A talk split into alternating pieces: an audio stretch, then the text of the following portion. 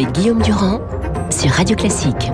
Et avec Luc Ferry, vous avez probablement écouté la revue de presse, ça doit être ce matin ou dans la journée qu'on nommera donc euh, le ou la première ministre. Brice Teinturier disait tout à l'heure, on lui posait la question délicate, euh, faudrait-il que ce soit une femme Évidemment, a-t-il dit, ce serait une qualité supplémentaire, mais ce qui est important d'abord et avant tout, mon cher Luc, bonjour. Bonjour, C'est la capacité politique de rassembler, et plutôt d'ailleurs de rassembler ceux qui à gauche sont un peu perdus et qui pourraient rejoindre la Macronie. Est-ce que vous êtes d'accord avec le camarade Teinturier?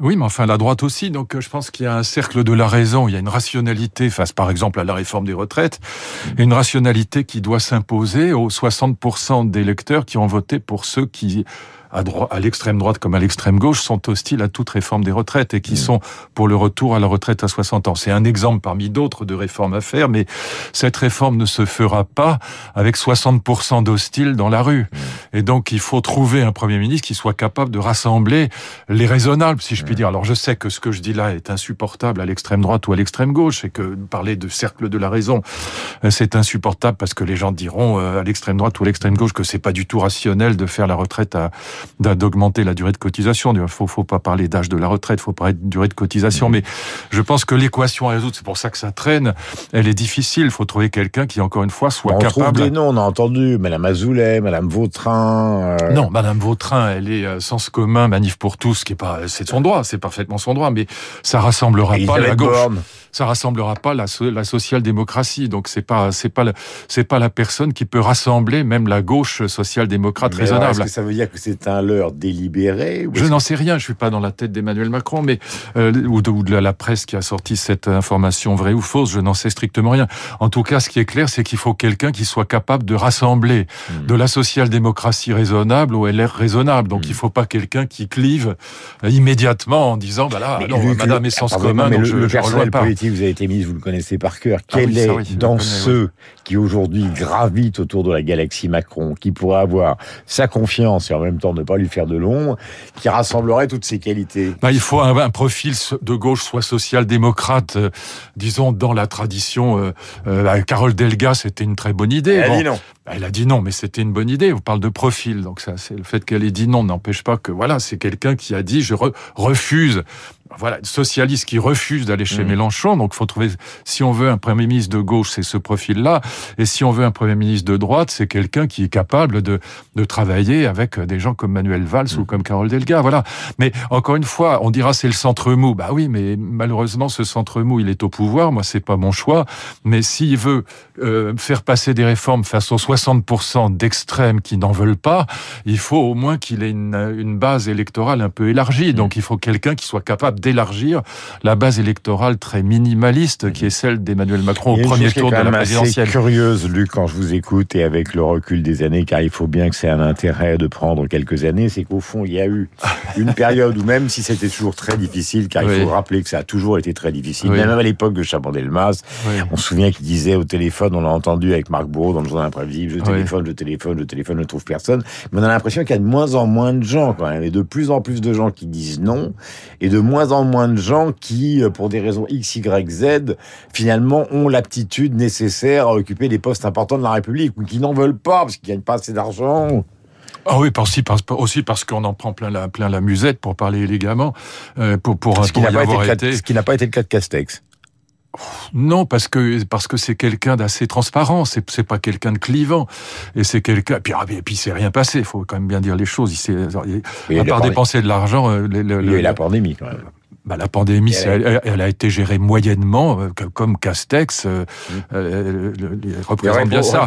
Donc, donc il n'y a pas eu de réforme. Bah, écoutez, soyons clairs, il n'y a eu aucune réforme importante dans les deux dernières années, même dans les trois dernières années, aucune, zéro. La réforme des retraites a été abandonnée. Donc dans ce cas-là, si le, le, poste de Premier ministre consiste à arroser d'argent les entreprises et à empêcher que le chômage augmente avec des, de, de l'argent public, tout le monde peut le faire. Bon, donc là, c'est pas c'est pas ce qui se ah, profile dans le sauf nous, et c'est ce qui a acheté une, certaine forme de paix sociale dans un pays explosif, quand même. La, paix sociale Mais vous rigolez ou quoi La paix sociale, on a 60% d'extrêmes, et on a eu deux ans de gilets jaunes, on a eu des manifs contre les mesures sanitaires, mais sur, contre les mesures sanitaires, ça n'a pas été. Mais non, enfin, vous plaisantez. On a, on, a eu un quinquennat, euh, parler de paix sociale pour ce quinquennat, non, je ne parlais pas du quinquennat, je parlais juste de la période Castex. Non, mais la période Castex, encore une fois, ça a consisté à arroser d'argent sans faire aucune réforme, abandonner la réforme des retraites et arroser d'argent les entreprises. Bah, c'est très bien, très bien, tant mieux euh, pour les entreprises. Moi, j'ai des amis qui, euh, qui, par exemple, un ami qui a une brasserie, il m'a dit, bah, on a été sauvé par l'argent public, très bien. Mais il fallait faire des économies en face. C'est l'évidence. Il fallait, il fallait ne pas renouveler un certain nombre de postes de fonctionnaires. Et donc, euh, quand, quand on dépense l'argent à tout va, qu'on fait exploser la dette, les déficits publics, la balance commerciale, il faut faire des économies en face. Donc, et, abandonner la réforme des retraites, ne, abandonner le projet de supprimer des, des postes de fonctionnaires, bah, c'était la facilité absolue. Bon, c'est pas ce qui se profile pour le prochain quinquennat.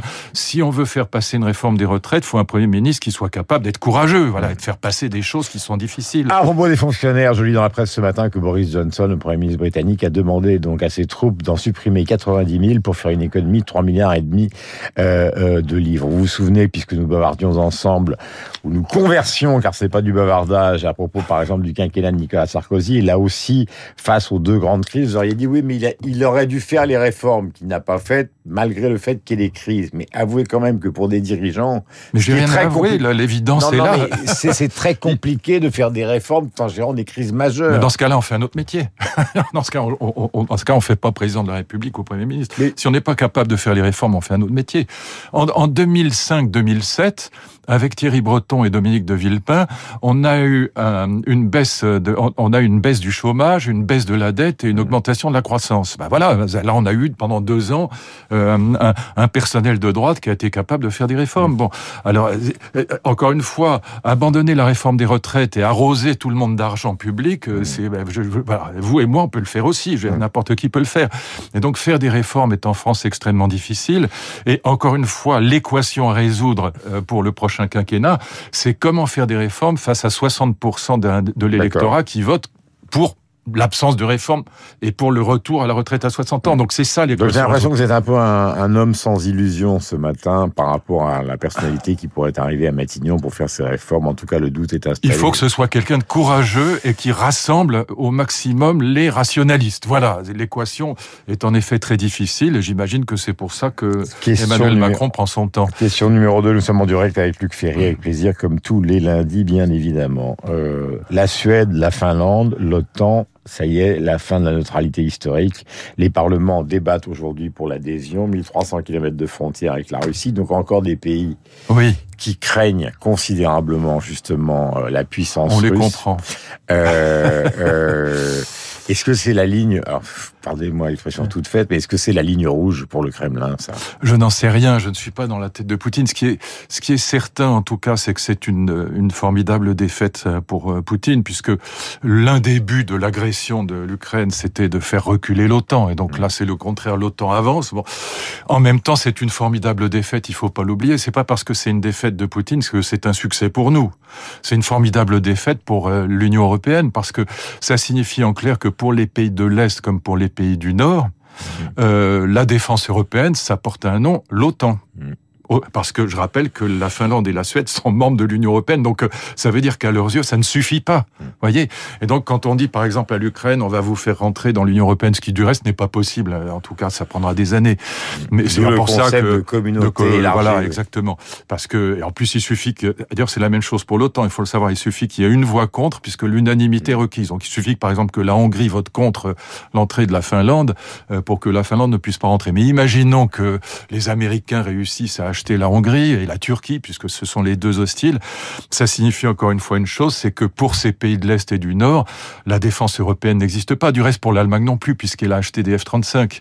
Donc on, voit bien que c'est évidemment une défaite pour Poutine, mais c'est aussi une défaite formidable pour nous, pour nous Européens, je veux dire. Mais est-ce que vous avez le sentiment, comme beaucoup de gens qui nous écoutent probablement ce matin, que justement, euh, c'est à la fois, ils ont une bonne nouvelle pour les démocraties, euh, Jason Stoltenberg, le patron de l'OTAN, on devrait dire NATO d'ailleurs, parce qu'autrement ça n'a aucun sens, mais considère que l'Ukraine peut gagner la guerre, c'est ce que Zelensky euh, euh, raconte, lui aussi, ce qui est plutôt normal. Euh, mais il y a toujours cette menace de l'arme nucléaire tactique. Alors est-ce que vous croyez que pas Suède... ça C'est pas ça le problème. Est-ce que vous croyez que Suède plus Finlande plus on ne sait pas qui, ça va finir par déchaîner non, c'est pas ça. les codes secrets? Non, c'est pas ça le, problème. Enfin, ça, fait partie du problème. Vous avez raison, évidemment. Rien, personne ne peut exclure la possibilité d'utiliser un jour, euh, dans, une escalade euh, avec l'OTAN, ce fichu euh, nucléaire tactique. Mais je pense que c'est pas ça le problème. Ce que j'aimerais, c'est que l'OTAN annonce qu'ils ont gagné la paix. C'est pas c'est pas gagner la guerre. Gagner la guerre, ça ne veut rien dire en vérité. Pourquoi ça ne veut rien dire? Parce que premièrement qui peut sérieusement imaginer que Poutine rappelle ses troupes à Moscou et dise euh, je présente mes excuses à l'Ukraine et au reste du monde, je me suis trompé, j'ai perdu Personne.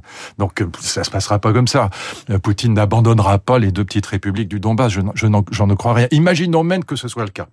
Imaginons même que cette formidable armée ukrainienne, avec cette résistance incroyable de l'armée ukrainienne, avec les armes américaines, réussisse comme à Kharkiv à repousser l'armée euh, l'armée euh, russe vers la frontière. Il faut quand même se souvenir d'une chose que tout le monde a l'air d'oublier aujourd'hui, c'est que la guerre du Donbass depuis 2014 était une guerre civile, mmh. au moins autant qu'une guerre entre l'Ukraine et la Russie.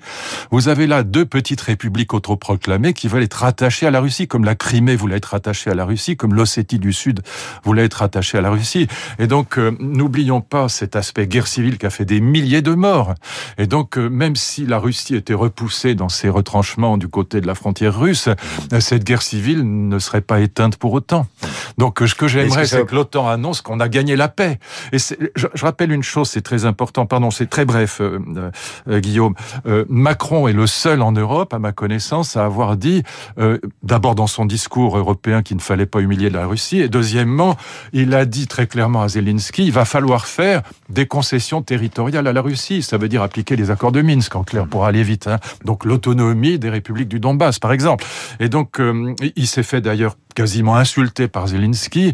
Zelensky a déclaré à la, à la, à la, à la télévision italienne, il ne faut pas chercher une porte de sortie pour la Russie et Macron le, le fait en vain. Hein, je cite ses paroles exactes.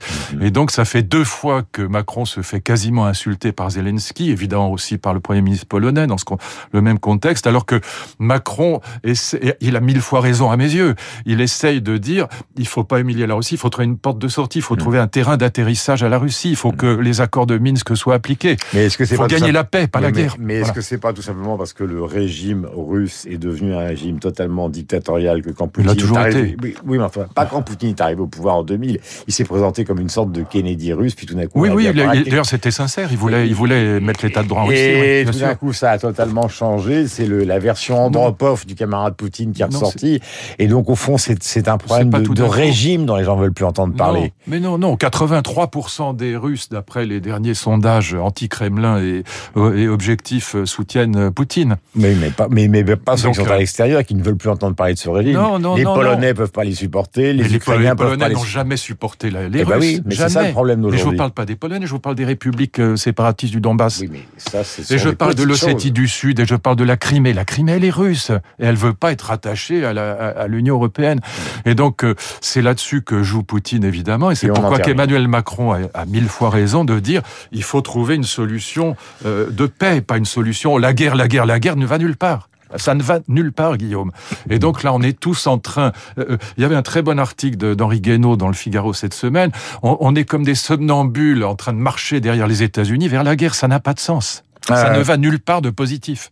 Et il est 8h57 sur l'antenne de Radio Classique. Je vais vous rappeler donc la dernière palme d'or du Festival de Cannes euh, l'année dernière, puisque le Festival de Cannes reprend. Il a été non attribué donc en 2020. C'est Titane de Julia Decornou. Et vous avez probablement vu celui de 2019, la palme d'or, qui était Parasite de Bong Joon-ho, qui est un film absolument euh, euh, formidable.